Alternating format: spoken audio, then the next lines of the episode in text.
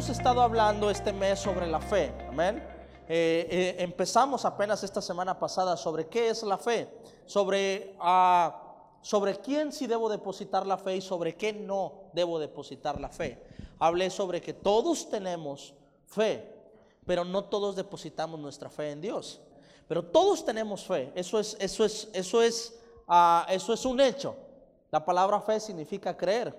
Algunos tienen fe a Dios, otros tienen fe a lo malo, algunos tienen fe a que Dios pueda hacer un milagro, algunos tienen fe en su razonamiento, pero tienen fe. Fe es creer. Entonces, eso hablamos la semana pasada, que si tú empiezas a canalizar tu fe en Dios, entonces vas a empezar a ver frutos de Dios. Si tú empiezas a canalizar tu fe en ti, vas a empezar a ver frutos en ti. Si usted empieza a canalizar su fe en lo malo, vas a empezar a tener frutos de lo malo.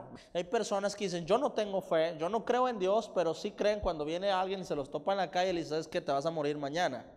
Hay personas que dicen, no, es que Dios me dio una palabra y no creen que Dios habla, pero sí van a una persona que le lean las cartas. Entonces tienes algo de fe que la depositas en otra parte, pero tienes algo de fe. Entonces, el día de hoy quiero dar la continuación, Hebreos capítulo 11, versículo número 6. Pero sin fe es imposible agradar a Dios, porque es necesario que el que se acerca a Dios crea que le hay y que es galardonador de los que le buscan. Y luego vamos a leer el versículo número 7, dice así, dice, por la fe Noé, cuando fue advertido por Dios acerca de cosas que aún no se veían, con temor preparó el arca en que su casa se salvase y por esa fe condenó al mundo y fue hecho heredero de la justicia que viene por la fe en el nombre de Jesús. Ah, hoy quiero hablar de algo que es importante, de algo en donde sí debes depositar tu fe. Amén. Aquí está, Hebreos capítulo 11, versículo 7. Quiero que todos lo leamos juntos a la de tres. Una, dos, tres. Por la fe Noé cuando fue advertido por Dios acerca de cosas que aún no se veían, con temor preparó el arca en que su casa se salvase.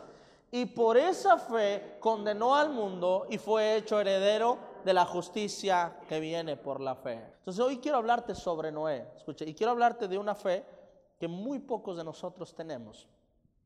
Ah, nos, nos cuesta trabajo tener fe en lo que Dios puso en nosotros. Y hoy quiero hablar sobre esto, quiero hablar sobre Noé. Eh, Noé, ¿quién fue Noé? Noé fue un loco, un loco de verdad, escuche. Porque Dios le habla a Noé y le dice Noé, ¿sabes que Construye un arca porque yo voy a destruir la humanidad por medio de un diluvio. No sé qué, qué, qué, dónde aplicó más su fe Noé. En creer que iba a llover o en creer que podía construir un arca. Porque cuando empezamos a ver el estudio de cómo construyó esa arca, saber que solo tenía que construir eso, para mí era más tarea, que creer que Dios iba a dejar caer un diluvio. Eh, y quiero hablar sobre esa fe. Noé tuvo fe en que Dios le daría la fuerza de construir esa barca, esa arca. Y Noé tuvo la fe de creer que Dios iba a traer un diluvio. Escucha, si yo te pregunto a ti hoy, ¿cuántos creen que Dios quiere bendecirte? Tú me vas a responder, amén, porque lo crees. Si yo te digo, ¿cuántos creen que Dios quiere cambiar tu vida? Tú me vas a decir, amén, yo, yo creo que Dios quiere cambiar mi vida quiere restaurar mi casa, mis hijos, mi familia. Y, no cuesta trabajo creer que Dios va a hacer un milagro en nosotros. Lo que cuesta trabajo es caminar o practicar la fe para poder recibir ese milagro en nuestra vida. Y quiero hablarte de esa fe que tuvo Noé, que muchos de nosotros no tenemos. Nosotros creemos que Dios quiere hacer algo en nosotros, pero a veces en ese intento, en ese lapso, en ese camino, muchos de nosotros vamos a perder la fe en nosotros mismos. Y esta es una fe que no puedes perder. Es una fe que no debes perder nunca. Noé, Noé se atreve a construir un arca que para empezar era difícil hacerlo. Era demasiado inmensa. Ah, era demasiado grande, escuche, demasiado grande. Y cuando él empieza a, intentar buscar gente que lo ayude, no encontró quien lo ayudara. ¿Por qué? Porque creían que estaba loco. Escucha. Muchas veces en la vida, Dios te va a dar una visión, porque eso fue lo que Dios le dio a Noé. Le dio una visión, le dio un propósito, le dio un llamado. Y le dijo, Noé, yo te traje esta tierra con este propósito, ¿ok? Salvar la humanidad, salvar la generación. Y entonces Dios llama a Noé y en ese momento Noé no le queda otra opción más que creer lo que Dios había hablado a su vida. En ese lapso yo no sé si sus hijos se burlaron de él, yo no sé si el vecino se burló de él, bueno, eso sí lo sé porque la Biblia dice que sí. Yo no sé, o, o más bien sí sé que la gente se burló de él y creyó que estaba loco. Pero lo que me sorprende no es que la gente dudara, lo que me sorprende es que Noé siguió su camino. Quiero que entiendas algo, pero muchas veces tú te sorprendes por cosas que no debes sorprenderte. Hay gente que va a perder la fe en ti. Hay gente que va a perder, va a perder la confianza en ti. Hay gente que no va a estar de acuerdo con lo que haces, pero tienes que estar seguro de una cosa, que si tú estás haciendo lo que Dios te pidió que hicieras, entonces tienes que seguir. Cuando aprendes a tener fe en ti mismo, cuando aprendes a creer en ti mismo, estás listo para lograr lo que tú quieras. Muchos de nosotros, si yo le pregunto a usted, ¿cuántos de ustedes quisieran ser millonarios? Usted va a levantar la mano y va a decir que sí. ¿Sí o no? Todos quisiéramos ser. Ahora, el problema no es querer ser, todos queremos ser, pero nadie quiere pagar el precio para llegar a serlo. Todos quieren que se aparezca alguien y diga, hazme este trabajito, cruza los Estados Unidos. Ah, no es cierto. Y ahí está. O sabes qué, mira, compré este boleto, te lo regalo. Ni sale sorteado y usted ya es millonario de la noche a la mañana. Todos queremos eso. Todos queremos ser millonarios, escuche, todos queremos ser millonarios, pero nadie quiere trabajar para llegar ahí.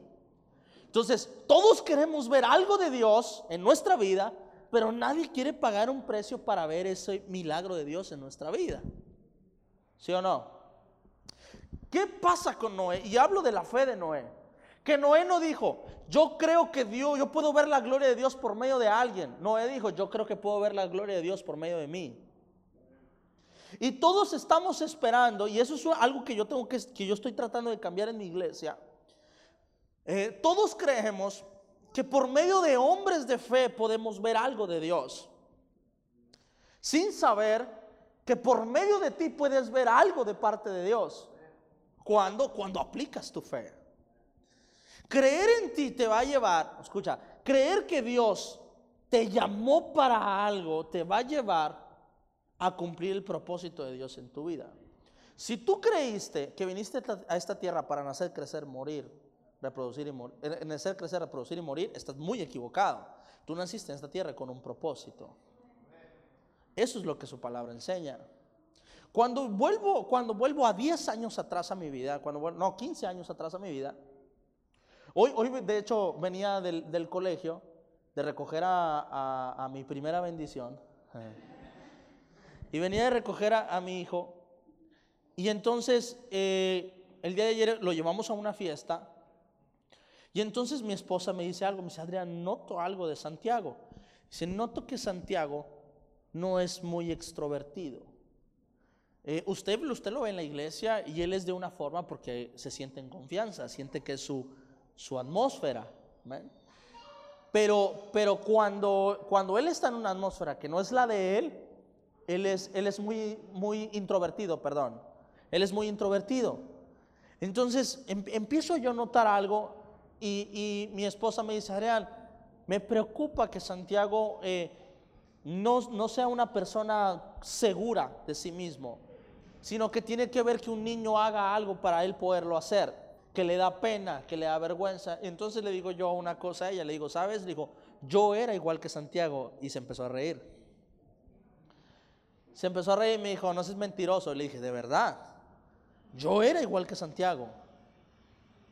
Le dije, yo nunca fui un niño líder, jamás, jamás. Jamás fui una persona que yo, yo decidiera hacia dónde ir. Más bien yo era el que seguía, el que decía dónde ir. Entonces nunca fui un, nunca fui un niño líder. Es más, nunca, siempre me dio pena participar.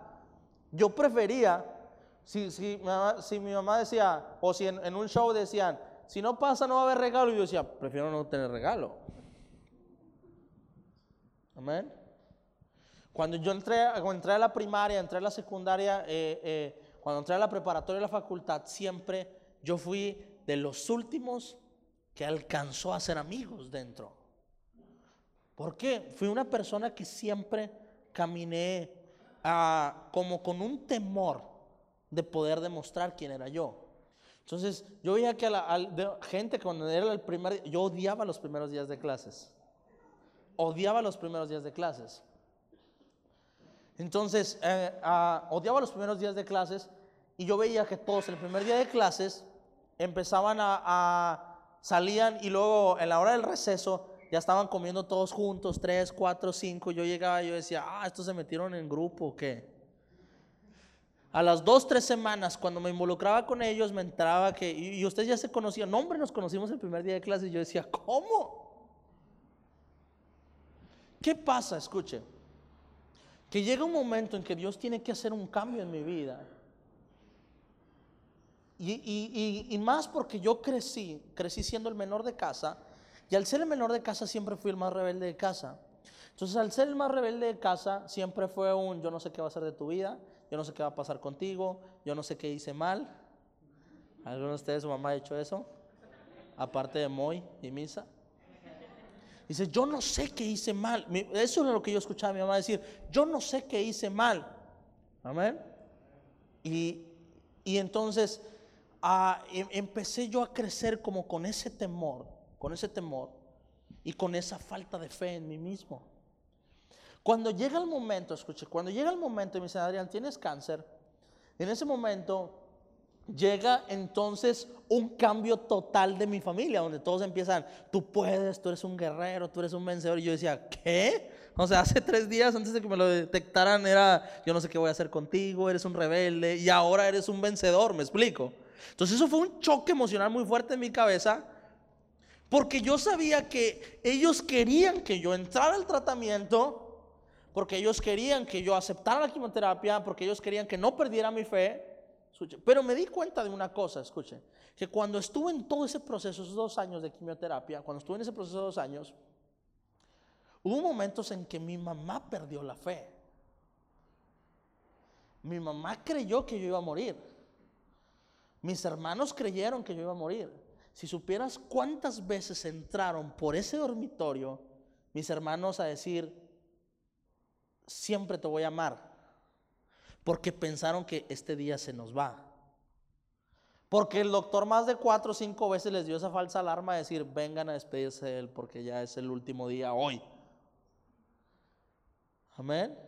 Entonces cuando llegaban mis hermanos yo decía, no, no, que no vengan, que no vengan. ¿Por qué? Porque yo sabía que el día que ellos iban era como, mamá era como, no, vamos para que vean a su hermano, porque si pasa algo, quiero que sepa su hermano que ustedes estuvieron ahí. Y entonces llega ese momento donde hasta el mismo doctor te dice, ya no hay nada que hacer. Dice el doctor, yo recomiendo que se vaya. Ya no hay nada que hacer.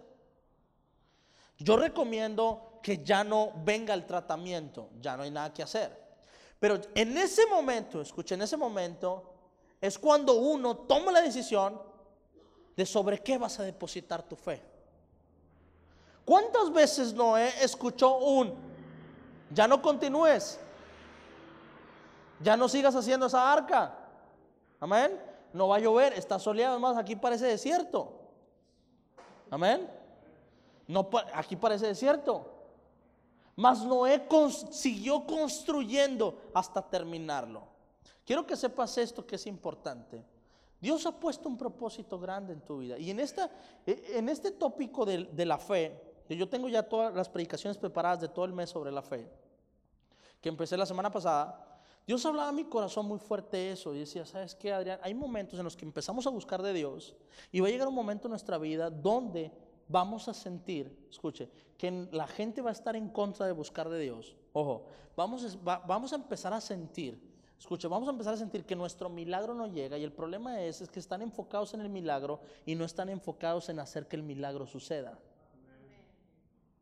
Va a haber un momento en tu vida, escucha, va a haber un momento en tu vida donde vas a querer lograr algo en ti, pero no vas a estar dispuesto a sufrir el proceso para poder llegar a tener algo en ti. Y si no tienes una fe como la de Noé, si no aprendes a creer en lo que Dios depositó en ti, entonces jamás vas a lograrlo. Jamás vas a llegar. Jamás vas a estar ahí. Aprender a creer en ti mismo es la primera es la primera señal de que estás empezando a usar bien tu fe. Aprender a creer que estás en esta tierra con un propósito es la primera señal, escucha, es la primera señal de que estás empezando a usar bien tu fe. Porque a veces creemos más en lo que la gente dice que en lo que Dios dice de mí. A veces empezamos a enfocarnos más en lo que la gente cree que en lo que yo creo de mí. Ahora, quiero darte la contraparte, que llegó un momento en mi vida, escucha, donde yo empecé a ver que la gente me exigía más de lo que yo creía de mí. Llega un momento, por ejemplo, donde mi esposa, al ver que yo tengo hijos y esto y lo otro, bla, bla, bla, empieza, empieza a demandarme más fe de la que yo tengo de mí. Amén. Hay un momento donde yo, Adrián, empiezo a demandarle más fe que la que usted tiene de usted. ¿Sí o no? Y tienes, tienes que empezar a entender que así como hay gentes que hay personas, perdón, que no creen en ti, hay otras personas que creen más en ti que en lo que tú crees en ti. Y quiero, quiero que entiendas esto que es importante. Pero yo recuerdo mucho una ocasión que a mí me dijeron, dijeron, Adrián, porque yo estaba peleando con esa falta de identidad muy fuerte en mi vida. Y me dijo, si, si creyeras en Dios, si creyeras en ti, como el diablo cree en ti, dice, no pasarías el proceso que ahora tienes. Y lo entendí. Yo dije, yo tengo que aprender a creer más en mí que el enemigo. Hay gente que muchas veces está pendiente, ojo, está pendiente de lo que la gente está diciendo, de lo que la gente está hablando, de si está de acuerdo, si cree o no cree en mí. Noé nunca hizo eso. Noé nunca volteó a ver qué era lo que estaba opinando la gente, ¿sí o no? Noé estaba concentrado en lo que Dios estaba diciendo que hiciera.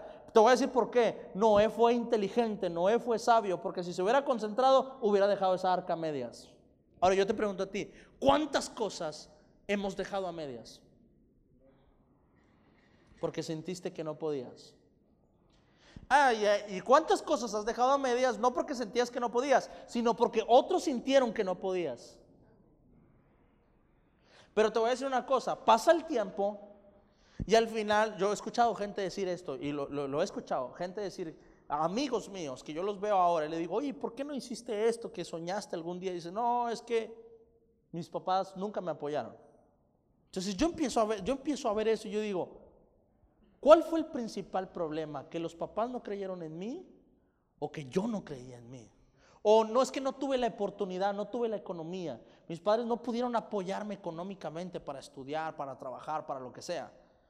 No me apoyaron económicamente, entonces yo no pude terminar mis estudios.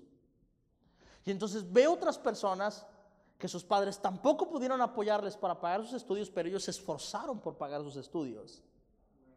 Y al final, ¿qué fue? ¿Quién tiene la culpa? Yo te voy a decir una cosa, aprendí a esto, prefiero que hoy todo lo que me pase sea culpa mía y no sea la culpa de alguien más. No sé tú. Prefiero que si algo me sale bien sea mi culpa y, no, y nadie se adjudique lo que a mí me salió bien. Pero también prefiero que si me equivoco sea algo, una decisión que yo tomé y no fue una decisión que, mis, que, que, ni mis amigos, que ni mis padres, que ni mis hermanos, que ni mi esposa, que ni nadie tomó por mí. Fue una decisión que yo tomé. Porque a veces somos el resultado de las decisiones de otros. Y esa es una señal, ¿sabes qué? De que te falta fe en ti. Te voy a decir por qué. Porque a veces no creemos que tenemos la madurez para tomar decisiones. Usted dice, yo creo en Dios naturalmente o con palabras, pero a través de sus acciones demuestra que no cree en Dios. Y al final, ¿qué es lo que digo, lo que acciono? ¿Qué pesa más? ¿Qué pesa más? Entonces, escuche algo. Creer que no somos capaces de tomar decisiones nos va a llevar a que otros tomen decisiones por nosotros. A que sin darnos cuenta pasó el tiempo y ya nos encarrilamos. Y llega un momento en tu vida, porque a mí me pasó, llega un momento en tu vida donde estás y dices, ¿cómo llegué aquí? Y luego volteas a ver a toda la gente y dices, ah, ya vi, todas mis relaciones me llevaron aquí. Empieza a ver, ah, mi familia me llevó aquí, mi cultura me llevó aquí. Hace, hace unos días estaba viendo un video de, dice, preparándome para Navidad, y está un joven así como comiendo, y se escucha que se están peleando y aventando cosas, y el joven viene a gusto. Y yo me empecé a acordar y empecé a hablar con Emanuel, porque él y yo hicimos un video hace, hace, hace un tiempo sobre las fiestas de Año Nuevo. Y entonces yo empecé a recordar que cada año nuevo se armaba un fiestón, el tío empezaba a repartir dinero y el día siguiente te los quitaba.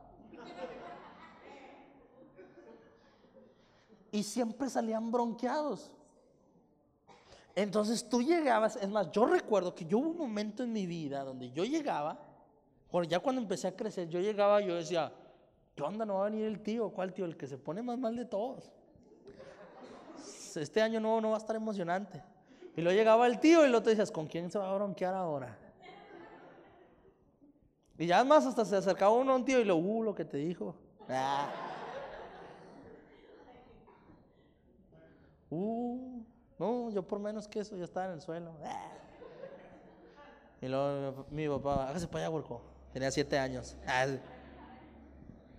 Y, y empezabas a ver, entonces cada año nuevo o cada Navidad, tú veías que la tía se peleó con aquella tía, que esto y que el otro, y, y se hace como una cultura, porque cuando la familia no es la que se pelea, se pelea con los vecinos, que porque su música está más fuerte que la mía, y que esto y que el otro, y que porque no, se me quedó mirando cuando se estacionó, y bla, bla, bla, y es una cultura, ¿sí o no? Que llega un momento, escucha, llega un momento en que empiezas, empiezas a crecer, es que nosotros no nos dejamos. Y empieza a crecer con esa cultura. Así son. Y, más cuando mamá o papá decía, cuando te enojabas, este es Aguirre, es Aguirre, este. Entonces te decían algo y tú qué. Y lo por dentro, es que soy Aguirre, soy Aguirre. Que no estuviera más grande que tú porque ¿qué? ¿Ah? ¿Y lo que es? Que también soy Guevara. El otro apellido, ¿va?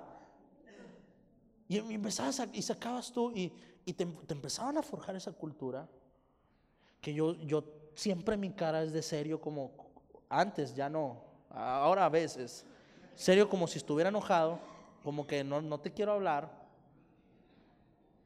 Y yo me acuerdo que en la, en la secundaria todos los días me peleaba. En la primaria todos los días me peleaba. Y a veces yo estaba sentado, eh, que si te aventas un tiro con aquel. Y yo, ¿por qué? Por dentro, pero y por fuera, pues como quiera. Y por dentro, ay Dios, ¿qué voy a hacer? Que venga mi hermano, que venga mi hermano, pero mi hermano era más acatón que yo. Y entonces, ¿qué tenía que hacer? Pues me aventaba. Y, entonces, ¿por qué? Porque esa era mi cultura, eso es lo que me habían puesto a mí en mi cabeza. Y luego llegabas a, tu, llegabas a casa, llegabas a la dirección Llegabas a la dirección y luego, y la mamá o el este se peleó otra vez y era como un orgullo. Y llegó un momento en que los primos eh, eh, o, los amigos se peleaban. No, vamos a hablarle a aquel, a este que venga. Y ya llegabas tú y tú, ¿qué onda? ¿Qué? ¿Quién fue? ¿Cómo? Porque yo tenía 15, me juntaba con los de 11, va, y llegaba, ¿qué onda? Con los de ocho, ¿qué onda? ¿Qué? No, nada, le quité sus canicas. Ah. Y aprendes a tener, empieza, entonces llega un momento en que yo empiezo a tomar una seguridad con alguna, algún tipo de gente, porque empieza a haber un respeto en ti. Pero recuerdo que cuando estuve, cuando me empecé a casar, cuando me casé, perdón, cuando me empecé a comprometer, perdón, es que mi, mi boda duró dos semanas, por eso. Es que mi cultura árabe, no. No, cuando me casé, o cuando empecé a vivir el matrimonio, perdón. Perfecto. Disculpe, hombre perfecto. Cuando, cuando empecé a vivir un matrimonio, empecé a darme cuenta que ahora yo era yo quien tenía que tomar decisiones. Ya no era mi padre decidiendo por mí. Entonces llega un momento en que te enfrentas a una madurez donde tienes que aprender a decidir qué voy a hacer. Y, necesitas aprender a tener fe en ti. Aprender a creer en ti. Escucha. Aprender a creer en ti para saber que la decisión que tú tomes es correcta. Cuando llego a los 17, 18 años y estoy estudiando una preparatoria, llega un momento donde Dios habla a mi corazón y me dice, Adrián, no te, no te sané para vivir una vida normal. Y entonces decido yo suspender mis estudios irme a estudiar a un instituto bíblico, a Saltillo. Entonces hablo con mi papá le digo, ¿sabes qué? No quiero estudiar, o sí quiero estudiar, pero no esto. Eh, no quiero vivir una vida normal. Quiero dedicarme a ser predicador. Para mi papá fue un excelente, muy bien. Para mi mamá también, porque estaban dentro del camino de Dios. Pero para mi familia fue un suicidio. Amén. Fue una muerte lenta. Y entonces me voy yo al Instituto Bíblico, me apoyaron, regreso, empiezo yo a predicar y empiezo a dedicar mi vida al servicio de Dios. Y hasta los 21 años me metí a estudiar mi carrera. Eh, entonces yo fui a destiempo totalmente, no tenía un currículum, no tenía un historial de haber trabajado en alguna parte, no tenía, mi único trabajo era dentro de una iglesia.